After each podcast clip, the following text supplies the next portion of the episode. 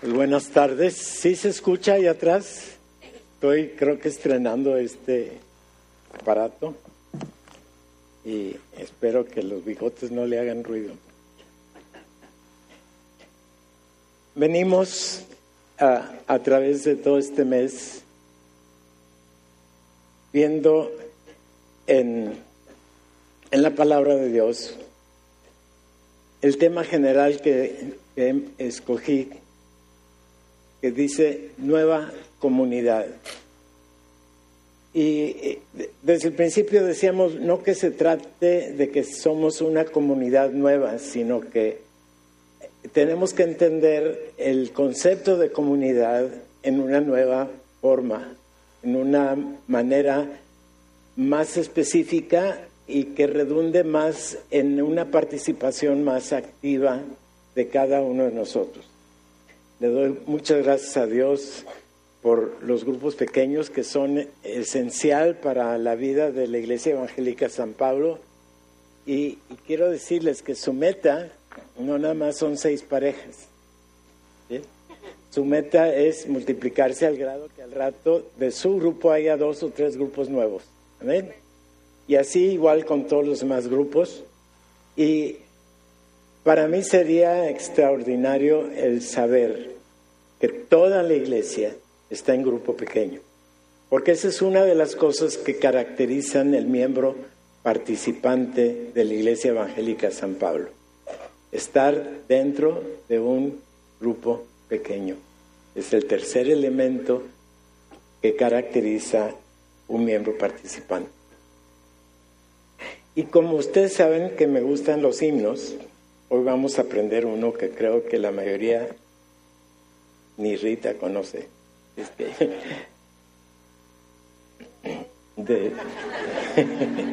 del mío. Ok. Este, y podemos ver la letra, el pastor ah, nos hizo favor.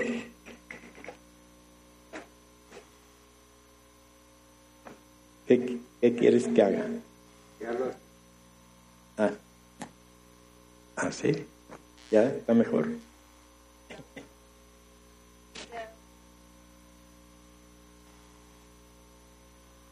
Si salgo volando, ya saben por qué. ¿eh? Ahí está, ahí está.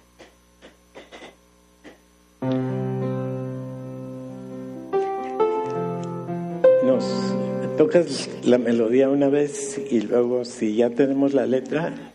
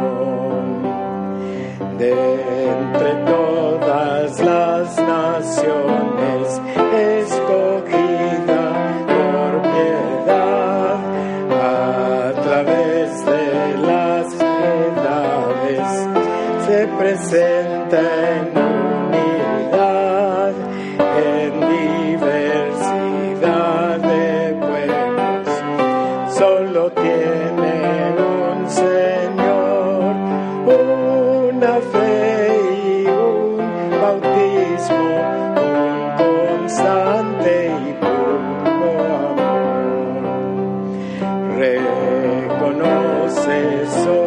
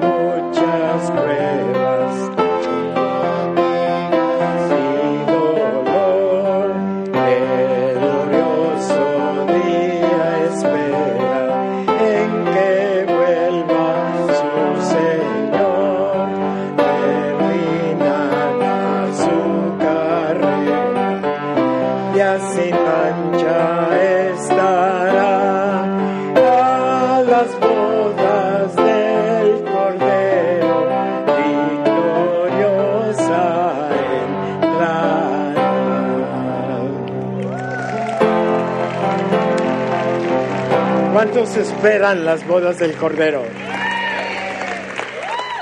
Bueno, comienzan aquí.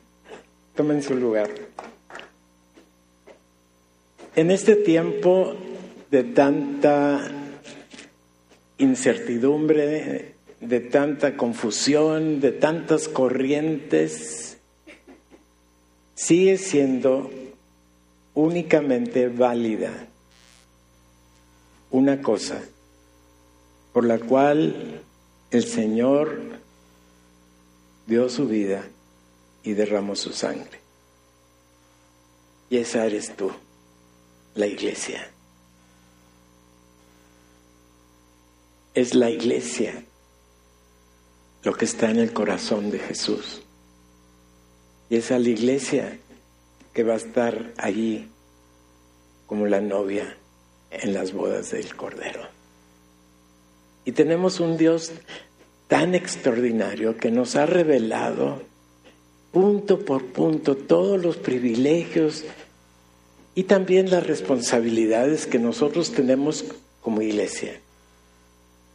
Y hoy vamos a considerar, como lo hemos estado haciendo en, el, en la carta de Pablo a los Efesios, algo que enfoca directamente a nosotros como Iglesia Evangélica San Pablo.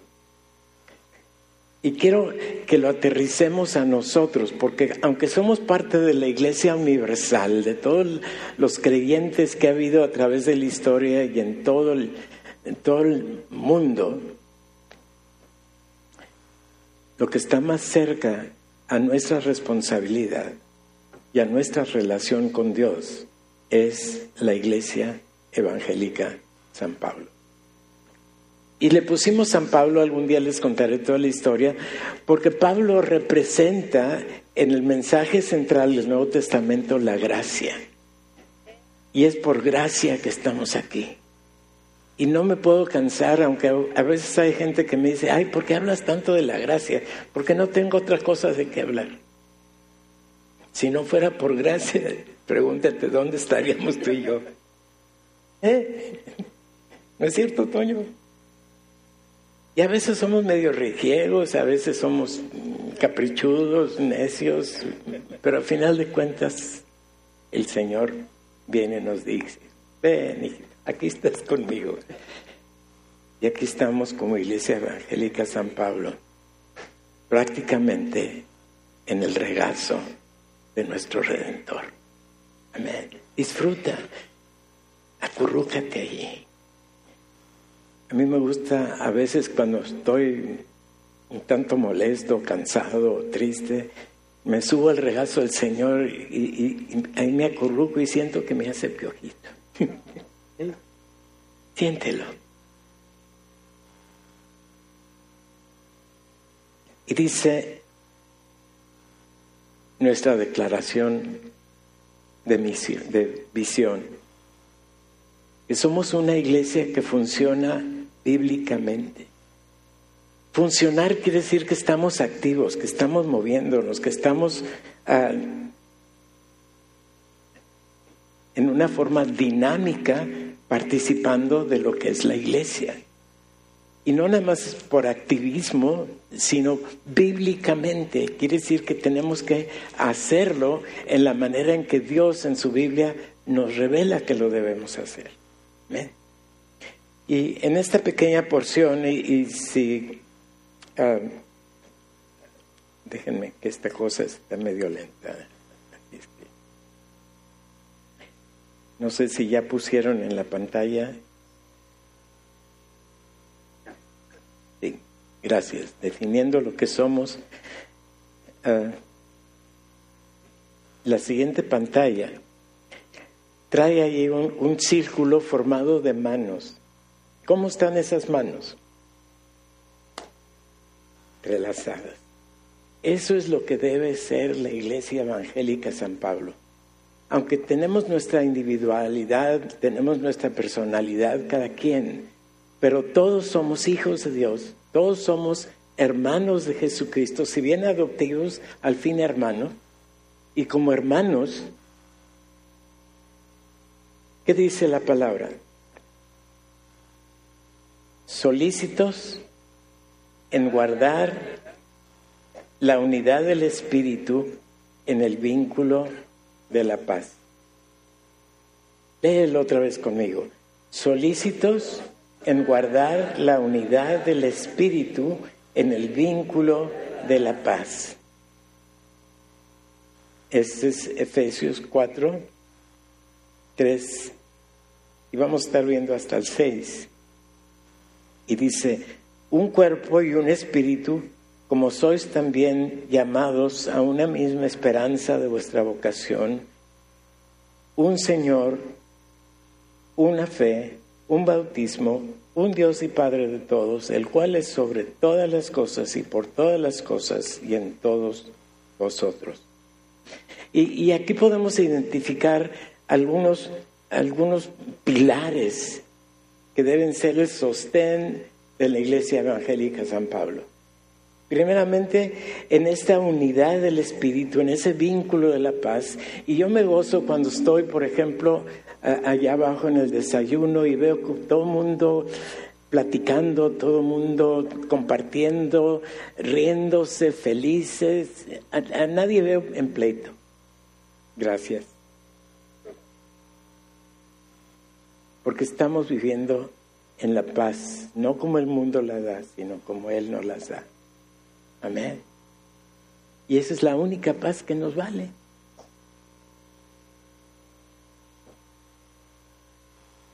Y dice,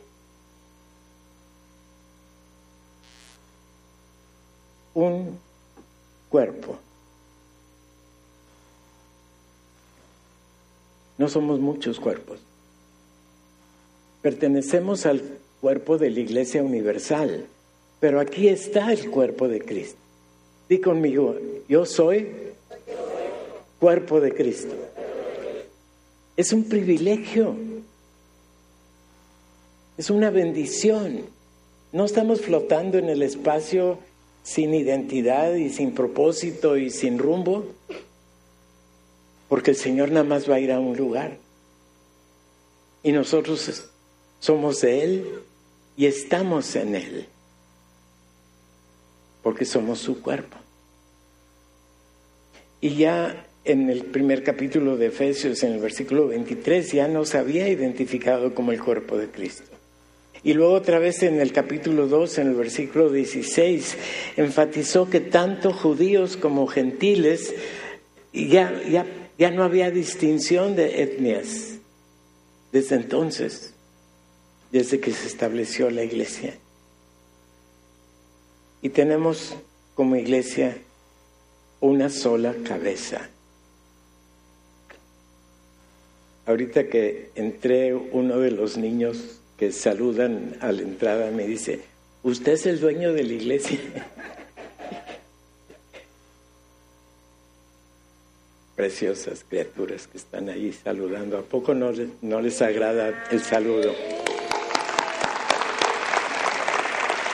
Le tuve que explicar que no se trataba de que tuviera dueños, que el único dueño era Dios y que la única cabeza era Jesús, que yo nada más estaba ahí como parte porque somos todos hijos de un solo Padre.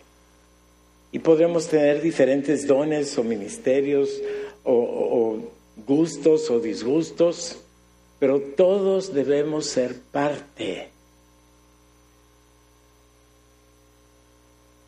La iglesia evangélica San Pablo no está compuesta de espectadores. Esos que se vayan al zóquero a ver a dónde van a ver, porque nada más están de mirones de paso al buen entendedor. Somos miembros participantes de la iglesia. Miembros de un cuerpo. Así como un cuerpo tiene diferentes órganos, así nosotros somos diferentes en ciertos aspectos, pero de un solo cuerpo. ¿Está claro? Y luego dice, y un espíritu. Dado que el espíritu de donde fluye y recibimos vida es el Espíritu Santo y Él mora en ti, y quiero recordarles, eh, y ya sé que lo he mencionado muchas veces, no sé para dónde hacerme, uh, allá en Ezequiel dice que en el momento que nosotros recibimos al Señor Jesús, no solamente recibimos un espíritu nuevo, sino que el Espíritu de Dios mismo viene a vivir en ti. Los dones, los ministerios, las manifestaciones, esos vienen después. Pero la presencia del Espíritu Santo ya está en ti desde el momento que creíste. Así que pon tu mano aquí y di, el Espíritu Santo vive en mí. Y puedo decirte que junto con el Espíritu Santo está el Padre y está el Hijo, porque es un solo Dios. Así es que di conmigo, Dios vive en mí y yo en Él. Amén. Qué extraordinaria bendición. Ahí en el capítulo 2, del versículo 18 al 22, eh, eh,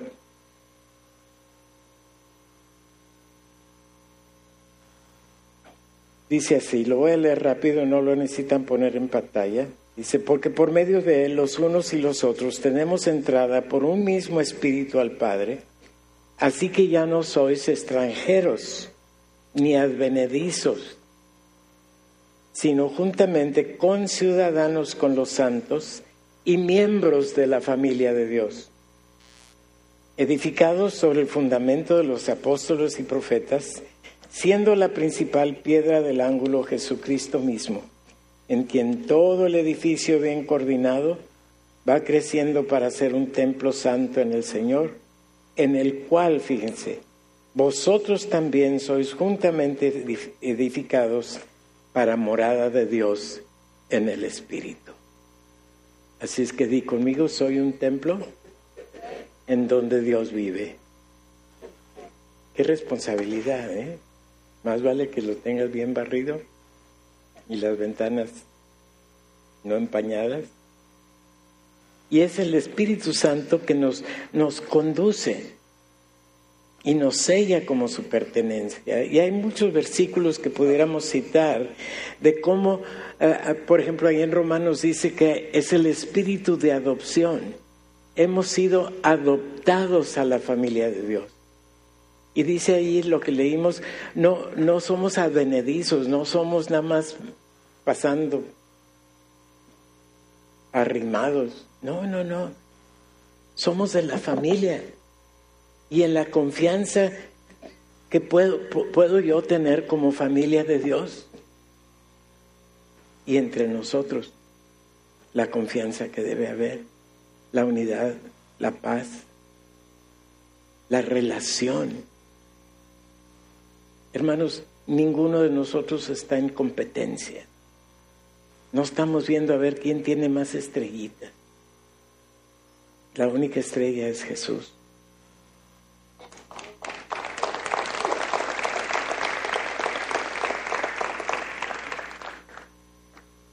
Porque sigue diciendo, y, no sé si están ahí los siete pilares en la pantalla, es la tercera, creo que la tercera. ¿Mandé?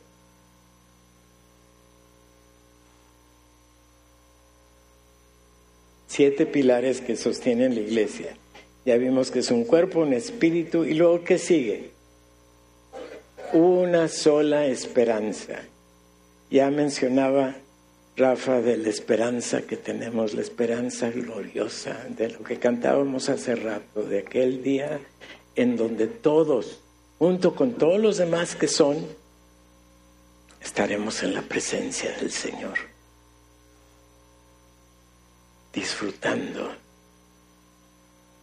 no por un momento, sino por toda la eternidad, lo que es y lo que significa Dios para nosotros, como Padre amoroso, tierno, compasivo, que nos consuela, nos anima, nos da poder, nos capacita para todo lo que nos pudiera encargar. Y esperando aquel día, como en Apocalipsis 21 dice, y enjugará Dios toda lágrima de los ojos de ellos, y ya no habrá más, ni habrá más llanto, ni clamor, ni dolor, porque las primeras cosas pasaron. Y dice el Señor, y yo hago nueva todas las cosas. Todas las cosas. ¿Y qué sigue en la lista?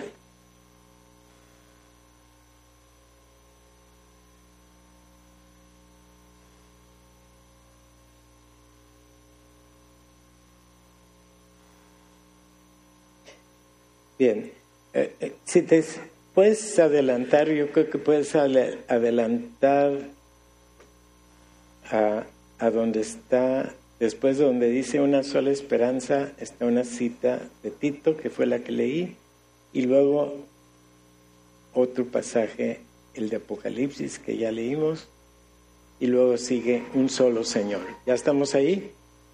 Ah, ok. Así como hay un solo Dios,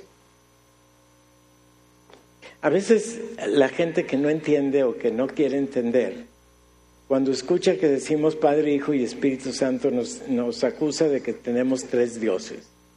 ¿Cuántos dioses tenemos? Me, me, gusta mucho lo que en, en, el lenguaje sordo usan para la Trinidad. Padre, Hijo y Espíritu Santo. ¿sí? Están los tres pero son un solo Dios. Amén. ¿Cuántos dioses tenemos? ¿Y dónde vive? En ti, en mí. Amén. Y al hablar de un solo Dios es un solo Jesucristo. Y ese es el que tiene todo principado y autoridad y dominio. Dice que el Padre lo puso le puso un nombre que es sobre todo nombre, para que en todo tenga primacía. Y es el que lo llena todo en todo. En Jesús el Padre nos ha bendecido no solamente con nuestra redención, sino con su carácter. El carácter que estamos nosotros viendo como ejemplo que podemos seguir no estamos a la deriva. Podemos ver su compasión, podemos leer acerca de su amor infinito, podemos ah, e, entender cómo estuvo dispuesto a llegar al máximo sacrificio y no tenemos idea del sufrimiento, de su pasión, de aquella angustia cuando ya en la cruz cargando el pecado tuyo y el mío y el de toda la humanidad, toda la humanidad sobre él. Momentáneamente el Padre le tuvo que dar la espalda porque no podía presenciar tanto pecado. Y él clama diciendo, Dios mío, Dios mío, ¿por qué me has desamparado? No se imaginan, no nos podemos imaginar la angustia de ese momento que debe haber sido eh, casi instantáneo, porque Dios no necesita el tiempo. Pero hasta ese grado estuvo dispuesto Jesús por ti y por mí, por la iglesia.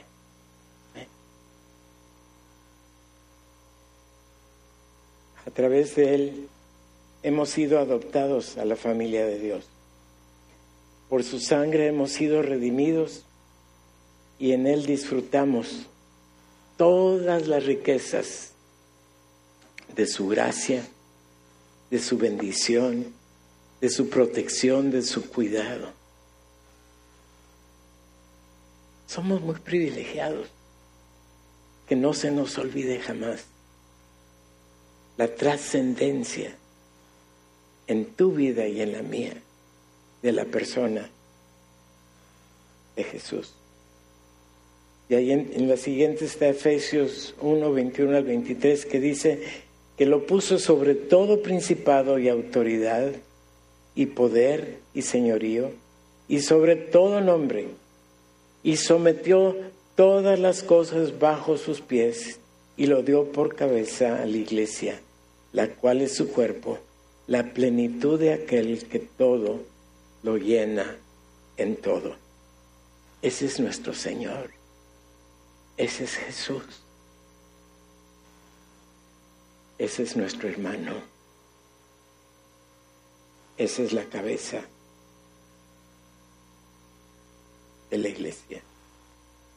Y luego sigue diciendo en la siguiente pantalla, Efesios 4, 13, 15 y 16, dice, hasta que todos lleguemos a la unidad de la fe y del conocimiento del Hijo de Dios, a la medida de la estatura de la plenitud de Cristo, siguiendo la verdad en amor, crezcamos en todo en aquel que es la cabeza, de quien todo el cuerpo recibe su crecimiento.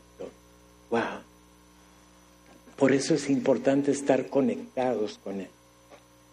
Por eso es importante hacer un lado las preocupaciones, las, las tareas, los, afanes. Y, recordando aquel pasaje ahí en 2 Corintios 3:18, observando o disfrutando la, la gloria del Señor como si fuera a través de un espejo. Eso es lo que nos va transformando a nosotros. Cuando estamos en esa unión íntima y personal con Jesús, en nosotros y nosotros con Él, es cuando vemos la transformación necesaria para parecernos cada día más a Él. Y dice, para recuperar aquella imagen la misma imagen a la que fuimos creados originalmente que Adán echó a perder. Ahora Dios la está transformando por la obra del Espíritu Santo en ti. Y dice que te va transformando de gloria en gloria. O sea, es todo un proceso. No lo interrumpas, no lo detengas. No hagas tu berrinche, dice, porque hay gente que le dice al Señor, espérate un ratito, esto no me lo quites todavía. Y dice, no es cierto, lo has hecho tú, lo he hecho yo. Pero después de que lo hicimos, ¿cómo nos sentimos? Bueno, así, ¿verdad? Miserables. Alguien dijo como chinches. Pues no sé cómo se siente la chinche, ¿verdad? Pero no ha de ser, no ha de ser muy bien. Y, nos da la opción porque no nos ha quitado el libre albedrío. Pero de nosotros está cederle el libre albedrío a Él para no estorbar lo que Él hace para transformarnos. Y mientras más lo estorbemos, miren, tarde o temprano va a terminar la tarea. Te guste o no te guste. Mejor déjate. Disfrútalo más desde aquí. Y deja de sentirte miserable cada vez que lo interrumpes o cada vez que lo estorbas. ¿Tiene sentido?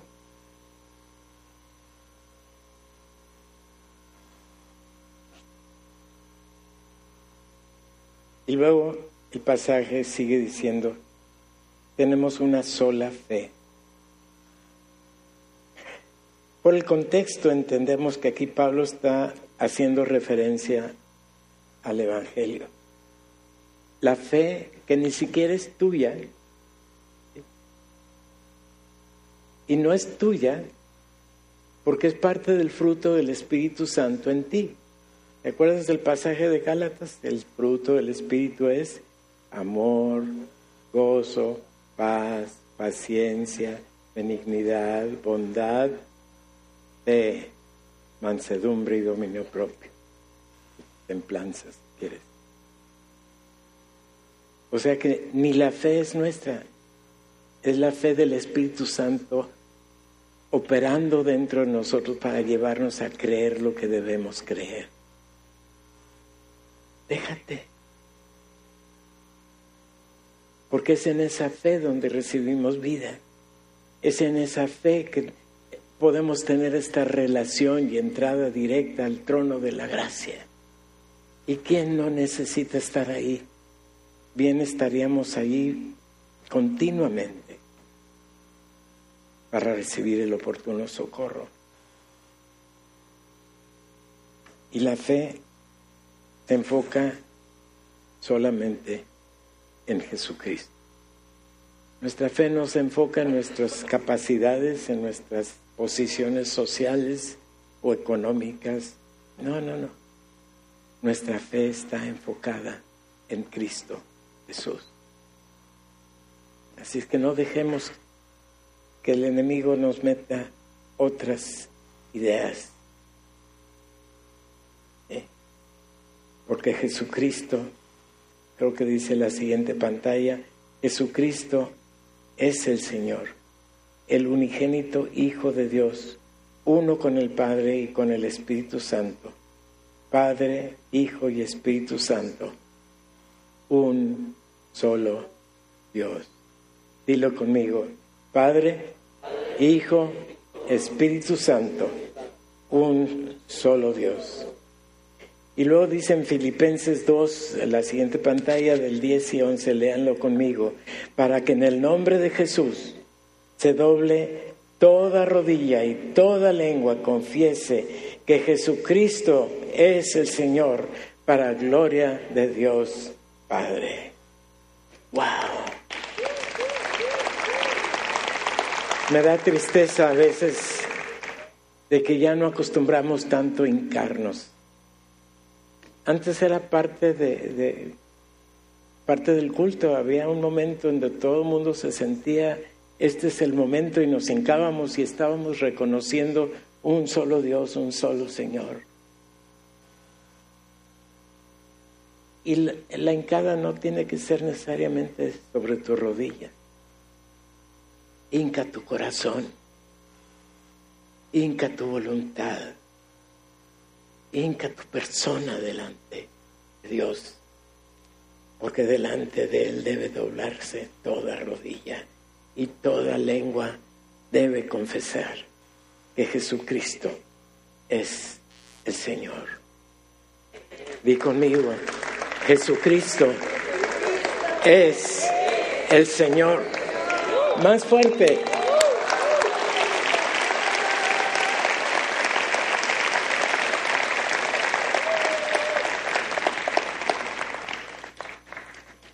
La siguiente pantalla es una sola fe, de eso estamos hablando. Y ahí en Hechos 4.12 hay un versículo muy tajante que dice, no hay otro nombre debajo del cielo dado a los hombres en que podamos ser salvos.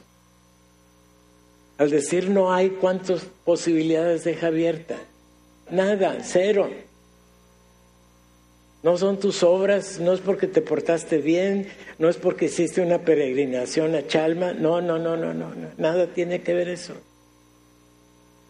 es la fe que tú deposites en el Señor Jesús, porque no hay otro nombre bajo el cielo dado a los hombres. Y como decía hace rato, pues, entendemos que la fe proviene del fruto del Espíritu Santo. Y además que Él da testimonio a nuestro espíritu de que somos hijos de Dios. ¿Alguna vez has tenido dudas de si eres salvo? Pregúntale al Señor, ¿soy salvo o no soy salvo? ¿Tengo derecho o no tengo derecho? El Espíritu Santo te va a decir, tú eres mi hija. Yo derramé mi sangre por ti y no hay otro nombre debajo del cielo en el cual podamos ser salvos. Y si tú ya recibiste al Señor Jesús, aunque no entiendas otra cosa más que el hecho de que Él murió por ti y dio su sangre en remisión de tus pecados, ya eres salva. Ya somos salvos. Y nadie nos podrá arrebatar del amor de Dios, porque así lo ha prometido, que ni lo alto ni lo bajo. A veces el enemigo viene y nos mete esos temores de que hagan a mejor me acuerdo cuando yo era chamaco, una vez me tocó estar en una reunión de jóvenes y el predicador estaba predicando acerca de ese pasaje, ocupados de vuestra salvación con temor y temblor. Creo que ya se los he platicado, pero llego a mi casa y mi madre me pregunta, ¿qué aprendiste hoy? Pues que tengo que tener mucho miedo. ¿Miedo? ¿Por qué? No, porque y si estornudo y Dios se enoja y, qué va a pasar con mi salvación. Y dice mi madre, a ver, a ver, a ver, ¿dónde, ¿de dónde sacaste eso? No, ahí dice con temor y temblor. Sí, dice, pero ¿cómo termina el versículo? Ya fuimos a buscar a la Biblia, punto y coma.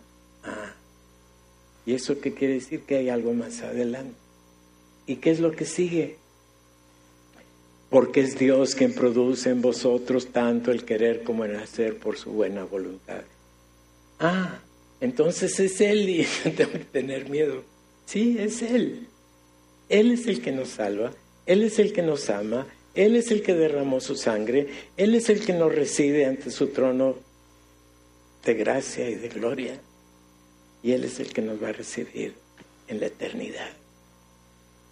Y nadie lo podrá impedir. Ni tú mismo. Porque el que comenzó en ti la buena obra, la va a perfeccionar. Déjate, disfruta el proceso.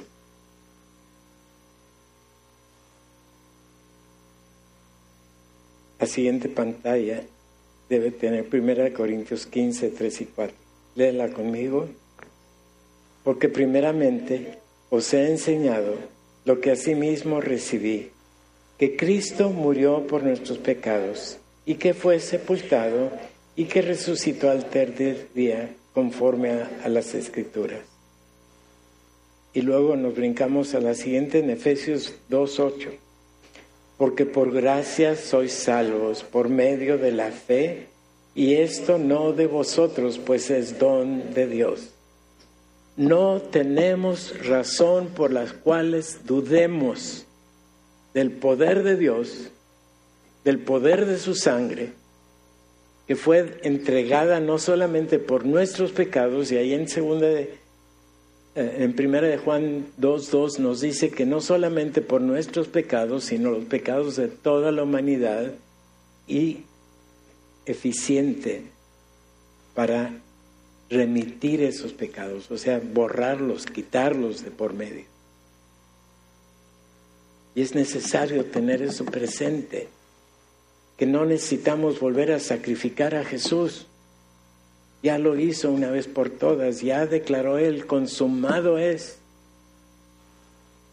Ya no hay nada que agregarlo, porque es por medio de la fe. Y eso no es de parte nuestra. El comportamiento bueno sigue después de, no antes de, ni condición para. Ya salvos, obviamente, si obedecemos al Espíritu Santo nos vamos a portar bien. Pero no nos tenemos que portar bien para que nos ame y para recibir el beneficio de su sangre. Solo tenemos que creer. Y la sangre de Jesús fue para toda la humanidad. Y alguien pudiera preguntarme, entonces todos se van a ir al cielo o no. Porque ahí en Juan 3:18 dice, el que cree no es condenado. Pero el que no cree se queda condenado porque no creyó. Y quiero decirte esto, hermano, hermana. El infierno, dice la palabra de Dios, fue creado para el diablo y sus ángeles. Así dice categóricamente la palabra. No fue creado para la humanidad. El anhelo de Dios es que todos, que nadie se pierda, sino que todos procedan al arrepentimiento. Dice. Pero Dios sabe que algunos van a escoger irse al infierno porque no creen. Dios no manda a nadie al infierno. Los que van a llegar allí van por su propio deseo y decisión, por no creer, por ser regiegos. Muy su gusto. Gracias a Dios que la Iglesia Evangélica San Pablo te va a ir al cielo. Porque creemos que Jesucristo es nuestro Señor. Creemos que Él derramó su sangre. Creemos que fue suficiente para el perdón de nuestros pecados. Que ya ante el Padre ya estamos limpios. Que ya, miren, hay un pasaje ahí en Romanos que, lo tengo que interpretar porque es como Dios te ve a ti, como me ve a mí.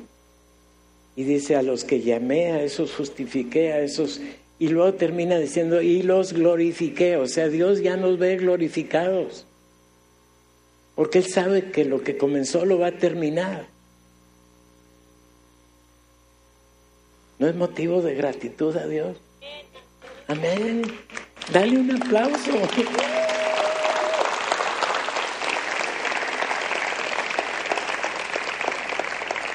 Y luego sigue diciendo un bautismo. ¿Okay? Cuando hablamos de bautismo, obviamente lo primero que viene a la mente es el, sacramento en sí del bautismo, que fue uno de los dos que instituyó el Señor Jesús. Pero realmente el bautismo inicia no en el momento que nos meten al agua, el bautismo inicia desde el momento que eres bautizado por el Espíritu Santo con su presencia en el momento que crees. El entrar al agua y salir del agua simboliza que el viejo hombre queda ahí muerto y tú sales del agua a una nueva resurrección, a una nueva vida. Pero el milagro ya sucedió desde antes. Ya eres redimido. Lo único que estás haciendo es dando testimonio de algo que ya sucedió en tu interior representa un testimonio público de algo ya sucedido en el interior del creyente y representa pasar de muerte a vida. Y luego el pasaje sigue diciendo que también tenemos como iglesia un solo Padre, un solo Dios y Padre. Y volvemos a este concepto de la Trinidad y hablar de ella no implica tres personas separadas, es un solo Dios. Creo que ya les he mostrado este símbolo en donde están tres pececitos. Sí se acuerdan que el pez simboliza desde hace muchos siglos a, a Jesús. Bueno, ahí está el pececito representado tres veces entrelazado y luego unidos por un círculo. Padre, Hijo y Espíritu Santo, un solo Dios, que se relaciona con nosotros en tres formas diferentes, pero sigue siendo un solo Dios. Y tenemos el privilegio de este Dios tan extraordinario, tan lleno de amor y de misericordia, a quien no le tenemos que tener miedo. Porque si te amó al grado de enviar a su Hijo para morir por ti, y tú has aceptado a su Hijo, y has sido adoptado a su familia, y has sido declarado justificado, redimido, justificado ante Dios y ante cualquier tribunal.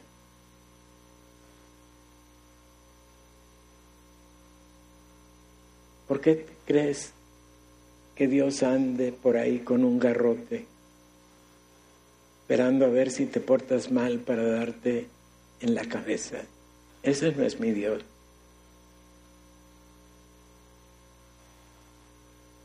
El castigo es para aquellos que no creen y para el diablo y sus ángeles, pero no para ti. Porque tú tienes el privilegio de subirte a su regazo, donde te va a mimar, donde te va a consolar. Y él anhela tener esa relación íntima y personal contigo. Y gracias a la sangre de su Hijo tú tienes entrada. Y el regazo de Dios es tan grande que ahí cabemos todos.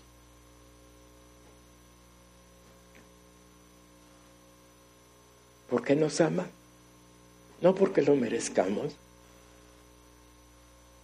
¿Por qué nos ama? porque desde el principio nos amó, porque desde el principio estaba designado el Cordero de Dios que iba a quitar el pecado que ya sabía Dios que íbamos a cometer. Y la provisión fue dada desde la eternidad para que tú y yo podamos pasar la eternidad con Él. Amén. ¿A poco no tenemos un Dios extraordinario. Me acuerdo, Rita hizo un musical para los niños hace muchos años y terminaba el niño, el protagonista principal, declarando, tenemos un Dios a todo dar. ¿A poco no? Dile gracias por incluirme. Gracias por recibirme. Gracias por ser mío y porque yo soy tuyo. Vamos a cantar este himno otra vez. Espero que ya se lo hayan familiarizado. Y voy a,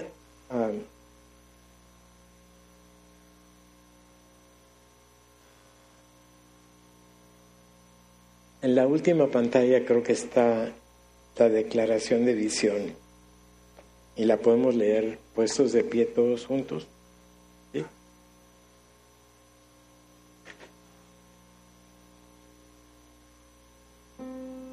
Dice, ser una comunidad, todos, de creyentes que funcionan bíblicamente para que los propósitos redentores de Cristo puedan llevarse a cabo en el mundo. Esa es la iglesia evangélica San Pablo. Esa es la iglesia de la cual habla este himno y es Jesús, nuestro fundamento. ¿Lo cantas conmigo? de la iglesia el fundamento.